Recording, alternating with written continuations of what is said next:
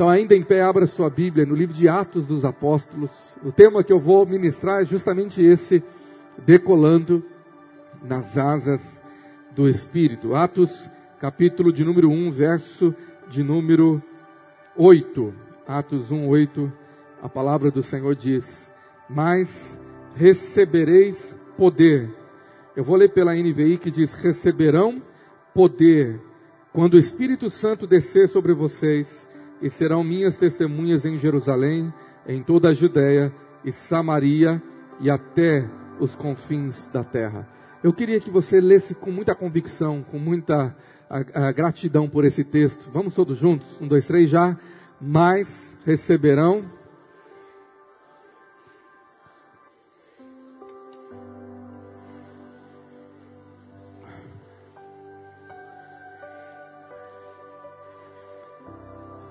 Amém. Fala para quem está ao teu lado, Deus vai falar o seu coração, creia aí. Amém.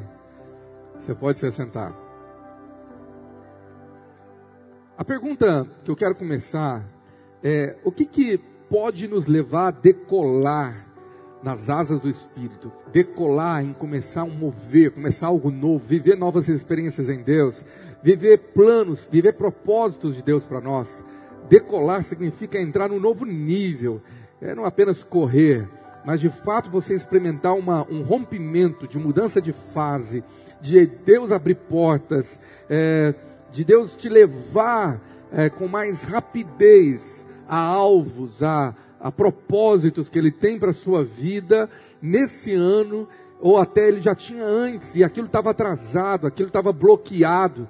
E de repente Deus mandou um, um fluir, um vendaval que obstruiu, que rompeu, que abriu portas e levou você, empurrou você, e você fala: o que não aconteceu em cinco anos, em dez anos, Deus fez acontecer em poucos meses. Deus pode fazer isso.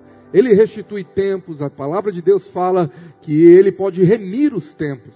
Isso é poderoso demais. Quando nós olhamos para um avião, que foi ali o, o tema que eu coloquei, o que, que é necessário para um avião decolar? Hoje, quando eu orava pela manhã e meditava e falava com Deus, quanto eu tenho orado por rompimento, por, por, por desencadear de Deus de coisas novas que Ele tem para nós, uma nova unção, uh, um reavivamento espiritual, é o que mais clama o meu coração. E eu pensava sobre o avião, o que faz ele decolar? Essa é uma pergunta parece simples. E talvez você fala, um avião para ele decolar, ele precisa primeiro atingir uma velocidade certa. Então você pensa em velocidade. Ele está parado na pista, no aeroporto, e então na torre de comando libera a sua decolagem, e você está lá dentro e anunciam pronto para decolar. E você já sente o impulso daquele motor, daquelas turbinas ativadas, e ele começa na pista a uma velocidade para atingir uma, uma determinada velocidade para que ele possa voar. Então você pensa em velocidade. Eu preciso começar a correr, eu, comece, eu preciso colocar em atividade, em movimento, aquilo que não está. Geralmente nós podemos pensar nisso, que é colocar em movimento. E às vezes você sabe que você quer decolar, que você quer voar, que você quer viver coisas novas em Deus. E você fala, pai, parece que a minha vida está tão parada e aquilo não acontece. Coloque em movimento. E se você começa a se movimentar para aquilo, de alguma maneira do que você pode fazer para sair de uma inércia e se coloque em movimento, logo você vai chegar numa uma terrível constatação, e aquilo que veio ao meu coração quando eu orava. O fato, a coisa mais difícil, não é entrar em movimento, não é começar a se mover, ou não é correr. O fato que é mais difícil é manter a velocidade. Na verdade, é você conseguir manter aquele entusiasmo que você teve de início de ano, de preencher propósito, de fazer uma nova agenda, de falar, esse ano vai. Aí você foi uma vez na academia, aleluia, você já venceu, né? Nesses 12 primeiros dias, se você foi uma vez, meu irmão, você já é vencedor. Você fala, não, pastor, fui duas, ok? O seu desafio não é ir dois dias, é, ou 12 dias, é ir 12 meses. O maior desafio que nós temos não é o start às vezes, porque uma palavra, um culto, um seminário, o silce que vai acontecer agora, o encontro com Deus, uma escola de cura que nós vamos ter, são como gatilhos. Deus dá a partida na chave, ele gira a chave, ele coloca algo eh, em movimento, ele desperta você. Mas a maioria de nós, se você tem maturidade para entender, você vai saber que quantas vezes você começou algo empolgado e o entusiasmo durou muito pouco tempo. Isso que nos deixa triste. Você fala, meu Deus, eu saí daquela quinta viva com tanto propósito, e na sexta de manhã eu já estava mal novamente, eu já, já estava como eu estava antes. Parece que Deus passou algo e aquilo agitou as águas, mas a água voltou à normalidade, a ficar parada. Então, a questão não é o fato de se movimentar em algum propósito da sua vida, é, alvos, aquilo que você colocou na sua carta na virada do ano, na carta para Deus, o que está nessas caixas aqui, as folhas de sonhos, desde a da nossa conferência de, de finanças em outubro, estão aqui no altar, e sempre que eu posso, eu estou aqui orando, eu coloco as minhas mãos, eu falo, Senhor, o Senhor sabe cada nome, cada vida que está representada aqui. Então o fato não é ter alvos, ter propósitos, planos e nem começar, porque às vezes o começar é fácil. Você vai no monte, você jejua, você fica empolgado um dia, dois dias, uma semana inteira, mas o desafio é ficar o mês todo ou o ano inteiro. O desafio é você pegar uma velocidade que seja permanente, que levará algo a decolar de fato na sua vida espiritual em primeiro lugar. Aí você fala, pastor, então, se não é um movimento, se não é o decolar, o que que leva o avião? O que que é necessário se eu fosse o, o avião? Bom, o que é necessário para que o avião decole, ou que você também decole em alguma área, se chama combustível. É o combustível que vai dar a ele capacidade de permanecer veloz e de continuar no ar. Porque se o combustível acaba naquele voo, ele vai ter que aterrizar, ou senão ele vai cair. Então a resposta é, é que às vezes que a nosso, nosso combustível, ele tem curta duração. O seu tanque está muito pequeno. Você coloca alguns litros ali de gasolina, de querosene de aviação, ou sei lá o que, que você queira chamar, e aquilo dura muito pouco. Parece que o seu motor está bebendo muito rápido, e aquilo se esgota, e você se sente sem força, cansado desanimado, frustrado e não tem o pique para prosseguir? Bom, eu quero trocar a palavra combustível por força. Força é aquilo que pode levar você a estar em movimento. Uma força que te ligou, seja você está ligado numa energia elétrica, numa tomada, alguém colocou pilha, alguém colocou lenha, alguém colocou gás, alguma coisa foi a sua força. E no, no reino espiritual, no reino do espírito, nós sabemos que a linguagem de força é, e poder é a unção. A unção é a energia capacitadora, é a força que o Espírito Santo te dá, que quando ela move em você, ela tem esse efeito de combustão, ela ativa o fogo, ela faz com que o fogo permaneça aceso. Essa unção é o poder que te move. E foi justamente isso que Jesus fez com seus discípulos, com seu exército. Não somente com aqueles doze apóstolos, mas todo o time que ele tinha montado, eles tinham uma missão, eles tinham um propósito. E depois da ressurreição, eles iriam decolar para viver aquela nova história que o Senhor tinha preparado e planejado e os treinado por três anos e meio. Eles estavam doidos para começar. Deus tinha dado o start. Assim que eu for assunto aos céus, o Espírito vai ser derramado e vocês vão ganhar o mundo para Jesus, e vocês vão ganhar as nações. Então eu fico imaginando a expectativa de Pedro de começar o seu ministério, eles todos lá empolgados, e agora vamos botar para quebrar. Só que Jesus, antes de subir, ele aparece por 40 dias, treinando, revelando que ele estava de fato ressurreto, que ele estava vivo. Mas aí no verso de número 4, a palavra do Senhor diz, em Atos 1, que o Senhor disse, certa ocasião, enquanto comia com eles, Jesus estava tão ressurreto, tão vivo, que até comia. De fato, ele estava lá dando provas irrefutáveis que ele de fato tinha ressuscitado. Então ele deu essa ordem: não saiam de Jerusalém, mas esperem pela promessa de meu Pai, da qual eu falei a vocês. E que promessa era essa? No verso de número 5, ele diz: João batizou com água, mas dentro de poucos dias vocês serão batizados com o Espírito Santo. A palavra batizado ou batismo na Bíblia, no grego é a palavra imersão. É quando alguém afunda, você pega algo e, e mergulha no, no, copo, mergulha na piscina, mergulha no rio, fica encharcado, fica submerso. Então Jesus disse: vocês vão ficar totalmente cheios do Espírito Santo. Esse era o batismo. Vocês vão ficar tomados por Ele, Ele vai governar a vida de vocês. Então vocês vão ter que esperar por isso, porque o Espírito Santo seria a força, seria o poder catalisador, seria a unção no Espírito de Deus estaria esse poder capacitador, a unção, para que eles pudessem ir e cumprir o propósito. Então, no verso de número 8, o Senhor fala o que nós lemos: vocês receberão poder. Anota essa palavra poder, no grego é a palavra dínamos. A palavra dínamos ela, ela, é muito rica. Se você vai num dicionário bíblico, no dicionário grego, ela tem ramificações, ela tem raízes, ela tem coisas maravilhosas de você entender o que, que Deus falou através dessa palavra. Dessa palavra nós temos a raiz da palavra dinamite. A palavra poder de dínamos é, no dicionário significa poder explosivo. Era de fato aquilo que funcionava, fazia um motor funcionar. Aquela explosão que move o motor. Agora veja bem, antes de a gente entrar nessa questão do poder que eles iam receber, vamos ver as instruções que o Senhor deu aos discípulos antes deles decolarem, antes de voar nas asas do Espírito e botar para quebrar.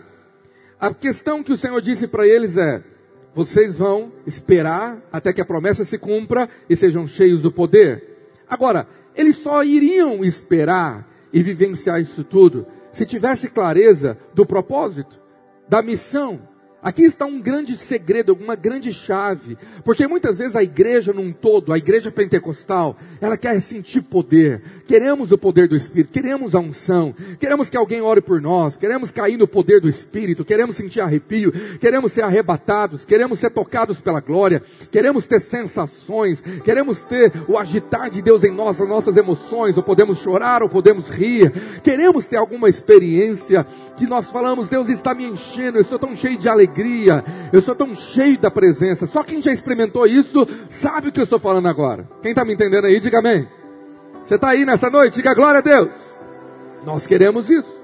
O problema é que a maioria das vezes, muitos querem simplesmente curtir o momento. Eles querem ter as sensações e vivenciar, mas aquilo simplesmente pega eles, eles têm uma experiência em algum lugar, em algum momento que foi só, somente uma sensação, simplesmente um mero prazer, porque se você não tem o propósito pela qual vivenciar a experiência da unção, ela perde o, o sentido. Deus não vai tocar você só por tocar, arrepiar você para arrepiar encher você por encher, simplesmente para você ficar, ah, eu estou tão anestesiado com a presença de Deus. E aí eu quero cada vez mais na adoração, como nós tivemos, ah, no meio da oração, numa vigília de fogo, toca-me, ó Deus. E Deus pergunta do céu: Você quer que eu te toque? Você quer, você quer o batismo do Espírito? Você quer um renovo espiritual? A unção para quê? Quando nós temos clareza do propósito, nós vamos ter força para esperar a promessa e vai ter significado ser cheio. Ninguém vai colocar uma gasolina no motor sem que dê partida e faça ele funcionar para andar e chegar num destino. Era gastar dinheiro à toa. Ninguém faz algo sem que haja uma utilidade. É isso que eu quero compartilhar. E qual era a utilidade? Qual era o propósito? Em João 17, na oração sacerdotal, quando Jesus está orando, prestando contas a Deus da sua missão, no verso 18, o Senhor revela assim: Assim como tu me enviaste ao mundo, eu os enviei ao mundo. Jesus está orando e está falando, Pai, o Senhor começou uma boa obra e agora eles vão continuar. Eu estou enviando eles. E Jesus revela isso. Eu estou enviando vocês. Para quê? Para continuar a obra que Jesus começou. Que obra é essa? Falou, pastor, qual é o propósito da minha vida hoje? Deus quer que eu decole na minha vida empresarial, decole na minha vida emocional, decole na minha vida, da minha saúde, na minha, na minha vida, no meu corpo, no meu físico. Deus quer que eu decole na minha vida financeira, na minha vida de oração. Agora, o que, que é mais importante para Deus? É Mateus 6,33. É colocar o reino dele em primeiro lugar. O reino de Deus.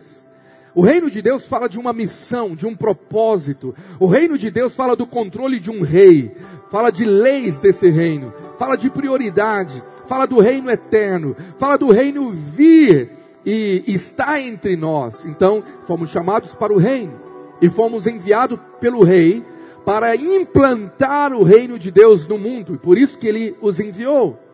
E aí os apóstolos vão detalhar essa missão, como em 2 Coríntios 5, verso 15. Olha esse texto, que fala sobre a clareza de propósito da vida da igreja, de verdadeiros discípulos, de verdadeiros cristãos. E ele morreu por todos, para que os que vivem não vivam mais para si mesmos, mas para aquele que por eles morreu e ressuscitou. Aqui está alguma grande chave. Os apóstolos falam, a igreja foi comprada, como eu preguei domingo passado. Então o Senhor, ele pode ter senhorio, controle da sua vida. E agora você não vive mais para você. Os seus planos agora não são os planos do reino. Estão em terceiro lugar, ou eles podem ser entregues nas mãos do rei, porque eles são passageiros, são muitas vezes pequenos, fúteis, não tem propósito nenhum com a eternidade. E Deus fala: Eu vou te dar um propósito existencial significativo, relevante, prevalecente e eterno. E você se sente inspirado com a obra mais maravilhosa do mundo, que é viver não para si, mas viver por aquele que morreu por você e ressuscitou por você. Posso ouvir um forte amém? Agora, olha o verso 16. Paulo vai detalhando assim que nós, daqui em diante, a ninguém conhecemos ou consideramos segundo a carne. E se antes conhecemos Cristo segundo a carne, já agora não conhecemos deste modo. E assim, se alguém está em Cristo, é nova criatura, as coisas antigas já passaram, e eis que se fizeram novas. Eu estou lendo numa versão diferente daquela, estou lendo na revista e atualizada. Ora, tudo provém de Deus, que nos reconciliou consigo mesmo por meio de Cristo e nos deu o ministério da reconciliação. Fala assim: Cristo me deu um ministério. A palavra ministério é serviço, ele me deu uma missão. Ele me enviou ao mundo com o ministério da reconciliação. Pastor, o que, é isso? Próximo texto. A saber que Deus estava em Cristo reconciliando consigo o mundo, não imputando aos homens as suas transgressões, e nos confiou a palavra da reconciliação. Eu carrego uma palavra. Eu sou portador de uma mensagem, eu sou portador de uma missão, isso é prioridade. Deus quer que eu decole nisso, Ele vai me levar a reconciliar as pessoas com Deus. Olha o verso 20: de sorte que somos embaixadores em nome de Cristo, como se Deus exortasse por nosso intermédio, em nome de Cristo, pois, rogamos que reconcilieis com Deus. Eu sou embaixador. Essa é a grande missão isso é o grande propósito, essa é a grande necessidade de poder, porque senão você está barateando a unção e até desprezando. Você quer unção para quê? Ah, para ficar rico, para ter uma bela casa, para ter um belo carro, precisa de unção, força, energia, para ser inteligente, sábio, passar numa prova, terminar uma faculdade, ser promovido na empresa. Tudo isso a Bíblia diz que passará os céus e a terra, as coisas do mundo, o mundo passará, mas aquele que faz a vontade do Senhor permanece para sempre. Tem coisas que são eternas, tem coisas, ó Deus, que você, que querido, que você vai viver em Deus por toda a eternidade. E quando você coloca o reino em primeiro lugar, a promessa é que as demais coisas que você necessita nessa terra vão acompanhar você. O Deus da provisão vai te dar tudo para você viver uma vida plena nessa terra. Você pode aplaudir esse Deus por essa verdade?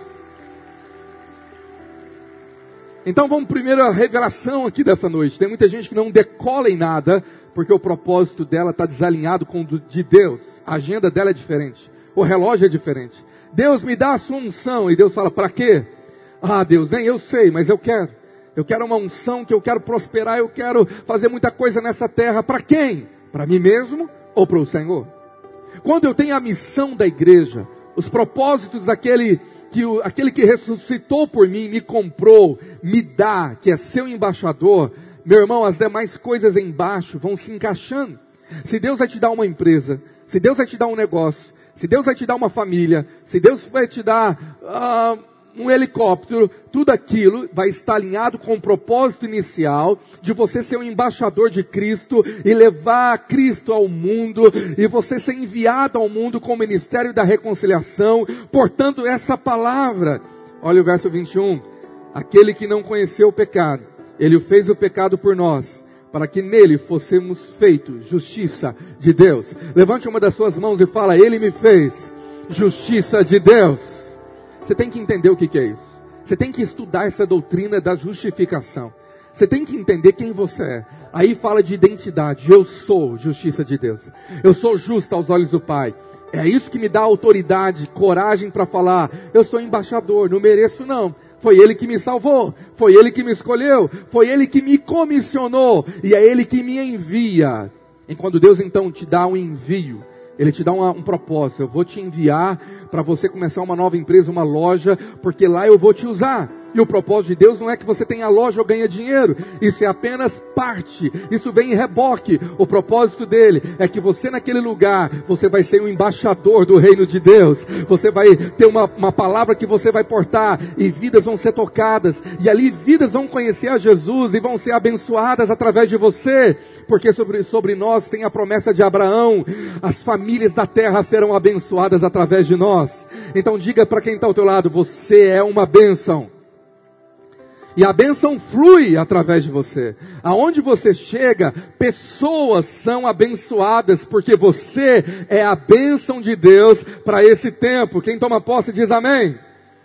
Então, primeiro, essa clareza. Agora que eu estou alinhado, Senhor, eu troco os meus sonhos pelo teu. Eu quero ser esse embaixador. Eu quero, eu quero viver esse ministério. Todos nós, a igreja, temos. Cada um que está me ouvindo aqui, você que está pela internet, você que vai ouvir essa mensagem.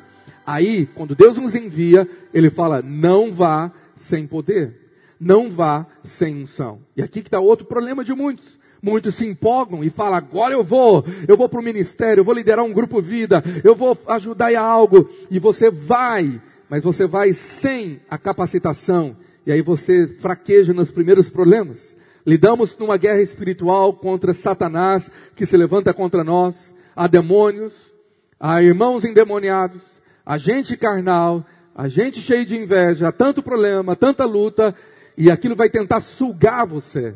E quando você vai sem essa capacitação de unção, você desiste muito cedo, muito rápido. Você fala, esse negócio não é para mim, é difícil demais. É difícil cuidar dos assuntos de Deus, ou cuidar de pessoas, ou ser usado por Deus. Mas Deus disse, eu não quero que vocês vão sem que primeiro sejam tomados pelo esse poder e aí o Senhor deu essa promessa. Então o que, que eles fizeram? Nós temos um envio, temos um alvo, temos uma missão, e o segredo agora é encher o tanque do combustível espiritual. E o Senhor deu o caminho. Vocês vão esperar até que recebam.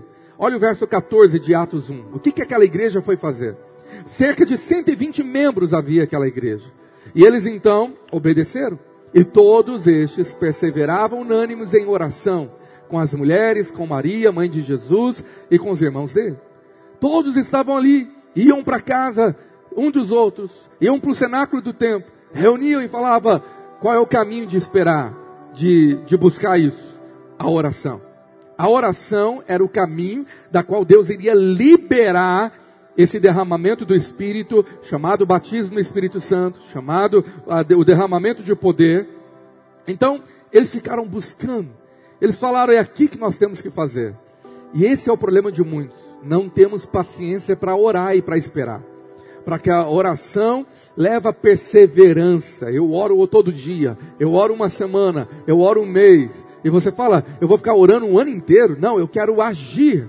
Porque dentro da palavra oração existe outra palavra menor, que é a ação. Só que o Senhor disse: não façam a, a ação sem antes ter a oração. Nunca inverta isso. Isso é a grande falha de muita gente precipitada, tolo, que não depende de Deus, tem uma ideia, tem um propósito, eu vou agir. E você orou? Ah, eu só pedi que Deus abençoasse. Abençoasse o seu fracasso? Abençoasse que desse na, com cara na parede? A oração fala que eu sou dependente do Senhor. E ela coloca em ordem o meu mundo interior. Antes de decolar, ver se tudo está pronto. Para quando eu estiver no céu, não desabar está tudo em ordem, está tudo pronto, o plano de voo, está tudo acertado. A oração é Deus me preparando para atingir alturas que antes eu não poderia sem Ele. Você está entendendo, amém? Só que nós não gostamos dessa parte, porque precisa de perseverança, às vezes de orar junto com os irmãos, unidade, precisa de gastar esse tempo. Porque o diabo sopra na sua cabeça. Ih, esse negócio vai demorar demais. Esse negócio de até orar, isso pode demorar muito tempo. Só que tem um segredo aqui. Deus, Ele é o Senhor do tempo. E quem deveria ter pressa é o Senhor da obra. É o engenheiro. É aquele que financiou a obra e não em quem executa. Quem executa simplesmente descansa, dizendo: quem tem a pressa é aquele que é o dono da, do edifício. Está me entendendo? Então o Senhor, se ele tinha pressa, ele fala: Eu tenho tempo correto. Só que esses discípulos aqui são parecidos conosco. Nós queremos saber a hora de tudo, nós queremos saber quando as coisas vão acontecer. E assim que Jesus tinha revelado que eles deveriam esperar o poder para ir cumprir a missão, olha as perguntinhas que eles fizeram. Parece que não estava nem a, ah, sintonizado com a questão do batismo no Espírito Santo. No verso 6 fizeram essa pergunta. Ah, então os que estavam reunidos lhe perguntaram, Senhor, como que é esse poder, essa unção? Senhor, como que eu vou falar em línguas? Eu vou cair no chão? Eu vou profetizar? Eu vou ter unção para curar pessoas? Não, não estavam preocupados com a experiência. Estavam preocupados com o tempo. Senhor, será então este tempo em que restaurar, restaureis o reino de Israel? Como nós, o ser humano, é tempo, Senhor, é esse ano que a coisa vai acontecer tudo então. Senhor, eu vou começar a orar e é o mês que vem, aquele sonho vai ser agora. Senhor, vai, eu vou começar a, a pregar o evangelho e o Senhor vem e assume no trono é, de Israel, no lugar de Davi. E aí vem a resposta do Senhor que parece que parece que ele não estava tão, uh, parece que o Senhor ficou meio bravo com essa pergunta. Verso 7, Jesus responde assim: Então lhes respondeu: Não vos compete conhecer tempos ou épocas que o Pai reservou pela sua própria autoridade ou pela sua exclusiva autoridade. O Senhor disse: não é isso que vocês deveriam preocupar. Vocês não deveriam estar pensando nisso, é agora. E aí o Senhor muda de assunto e volta para o foco. Verso 8. Então receberão poder. Mais receberão poder. Volta para o foco. O foco está no poder de Deus. O foco está na experiência de ser cheio, de andar uh, em intimidade com o Espírito Santo e desfrutar desse mover sobrenatural que nós não podemos. Só que tem um segredo nesse texto todo. Talvez eles não perceberam algo que o Senhor diz, que talvez eu não percebi muitas vezes, e nem você. Se você volta lá para a promessa do verso 4, o Senhor disse assim: certa ocasião, quando o Senhor estava com ele, o Senhor disse: Não se ausente, mas esperem pela promessa do Pai que de mim ouviste. Agora, olha o verso 5. Quando o Senhor fala do batismo no Espírito Santo, ele fala assim: Na verdade, João batizou em águas, mas vós sereis batizados com o Espírito Santo, não muito depois desses dias. Grife essa frase. O Senhor já tinha um alvo, o Senhor já tinha um plano, ele já tinha um cronômetro, ele já tinha um propósito, ele já tinha um tempo. E ele falou: não vai ser muito, não vai demorar não, vai, não, não muito depois desses dias. Ah, queridos, eles começaram a orar. Eu creio que eles lembraram. Olha, o Senhor falou, não vai demorar. Ele, Deus está com pressa. Então vale a pena ficar aqui perseverando. Porque ele falou, lembra, não é muito depois desses dias. Aí vem o capítulo 2, verso 1. Eles estavam lá perseverando, é, unânimes em oração. E ao cumprir-se o dia de Pentecoste, uma festa judaica de 50 dias. Ah, queridos, 50 dias depois da ressurreição.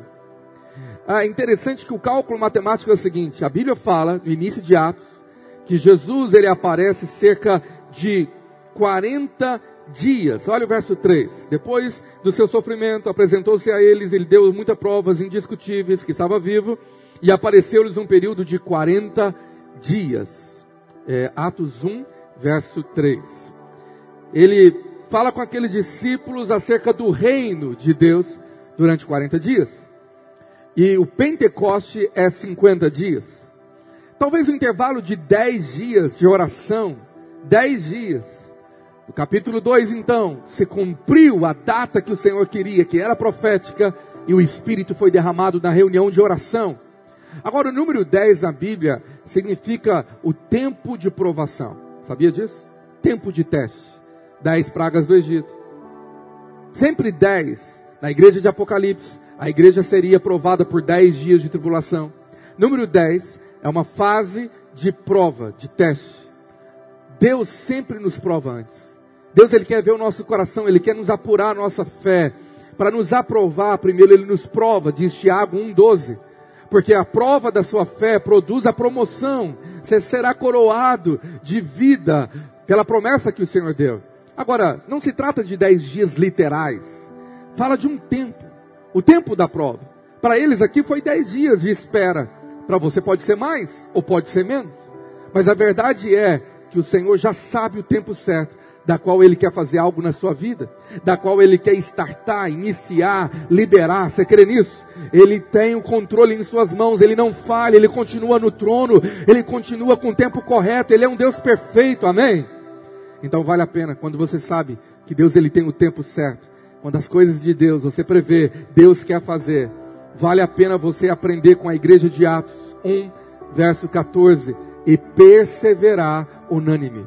Senhor, não importa quanto tempo demore algo, um avivamento, um mover, uma cura, uma libertação, a salvação de alguém que eu amo.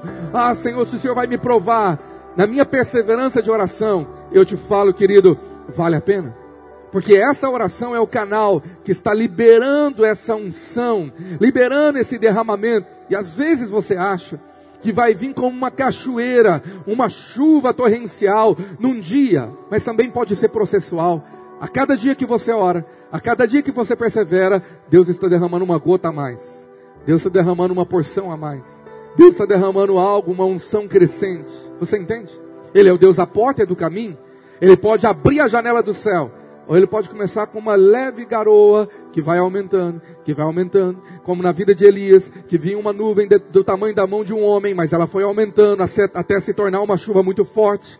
Então, quando você começa a orar, Deus começa a derramar gotas, e de repente aquela chuva começa a engrossar, e a unção começa a ser derramada numa dimensão muito maior, da qual você pode suportar. Amém? Assim ele faz. E o que, que seria a unção? Quando Deus falou, quando Jesus falou da, da, do poder do alto, do poder do espírito, a palavra dunamis, no dicionário grego, significa força física e força espiritual. Você é um ser, uma pessoa triuna, espírito, alma e corpo.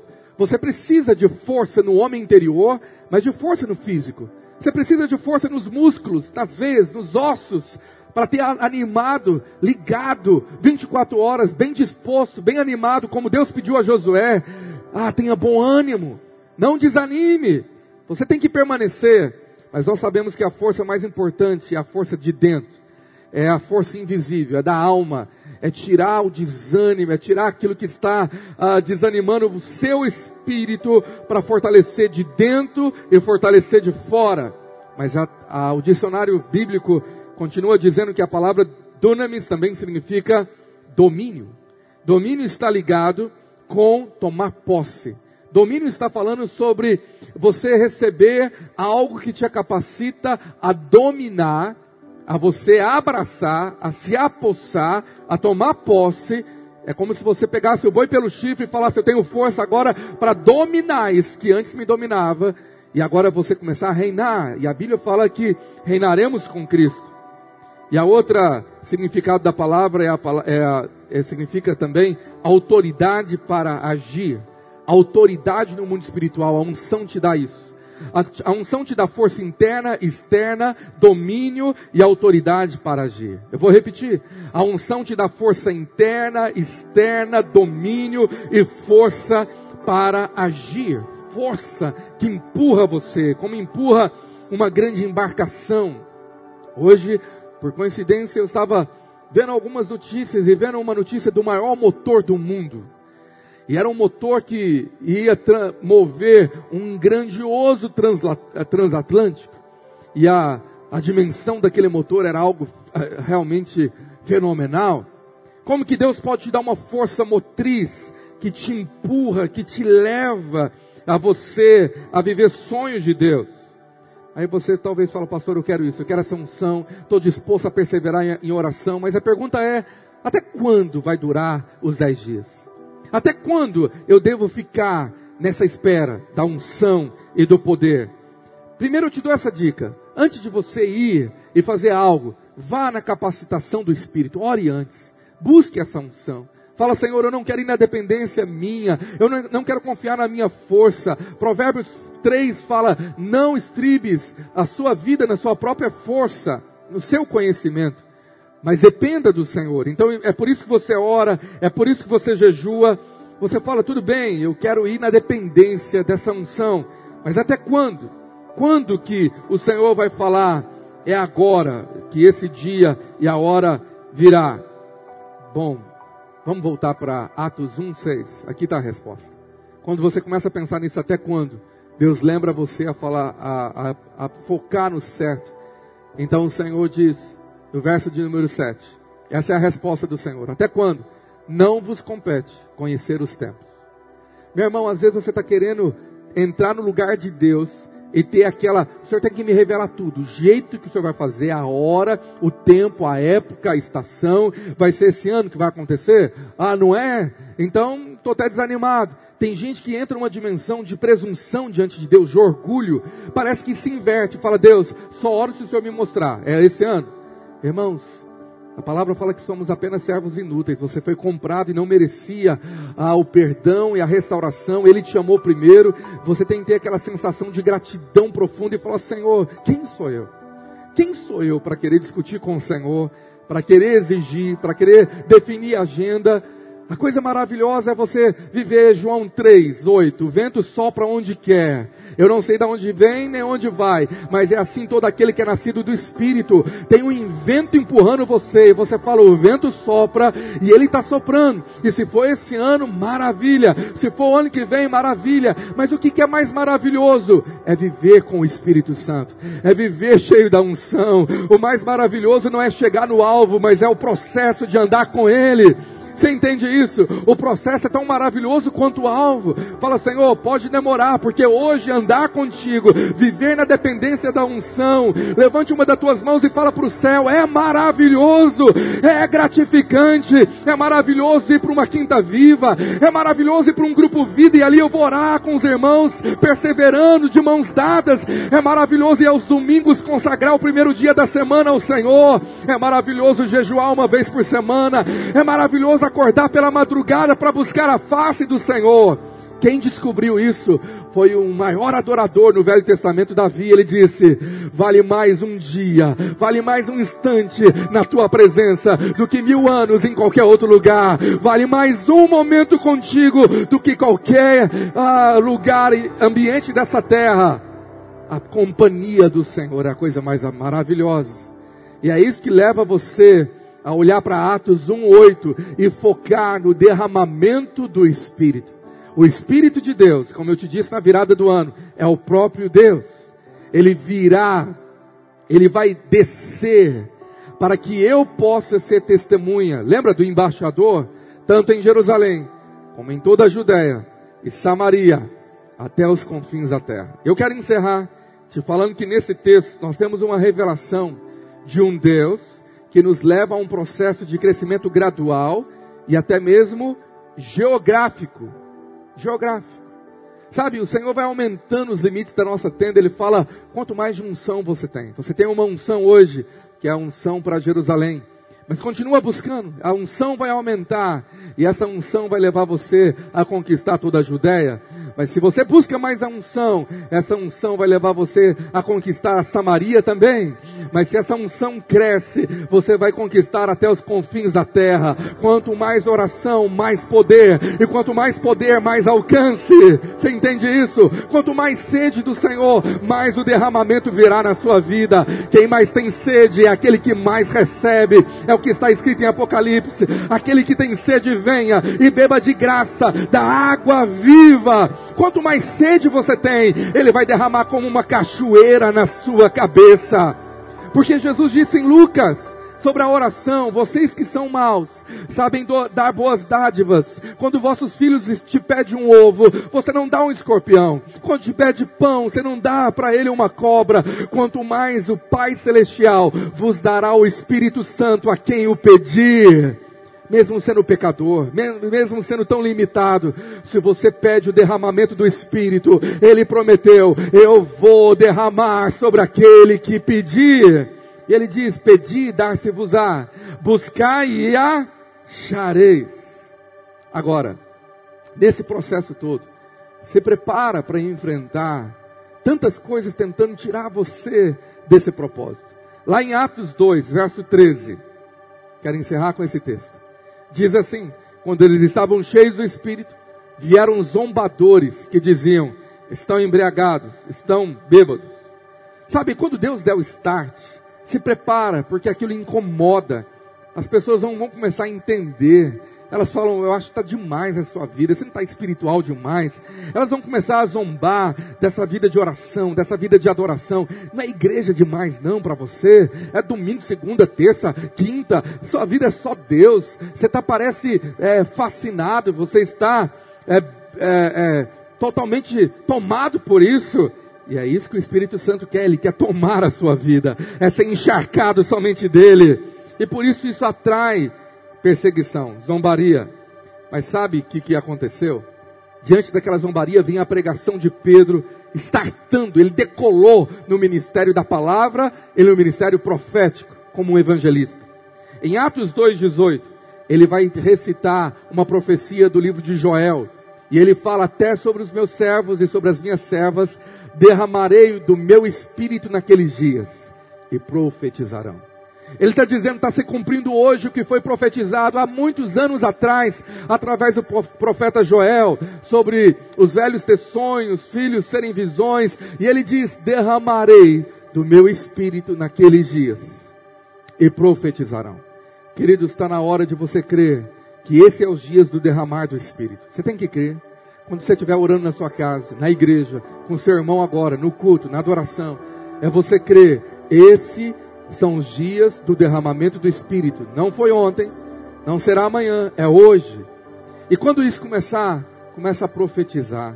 Profetizar é anunciar as grandezas do Senhor, é liberar o poder da palavra. Sabe, querido, contra as zombarias que vier, profetiza o que Deus vai fazer. As cadeias vão cair por terra, o espírito vai, de, de zombaria vai cair por terra, e grandes coisas Deus vai fazer através de você. Você pode estar passando o período da zombaria, Alguém zombando da sua fé, da sua busca, da sua sede.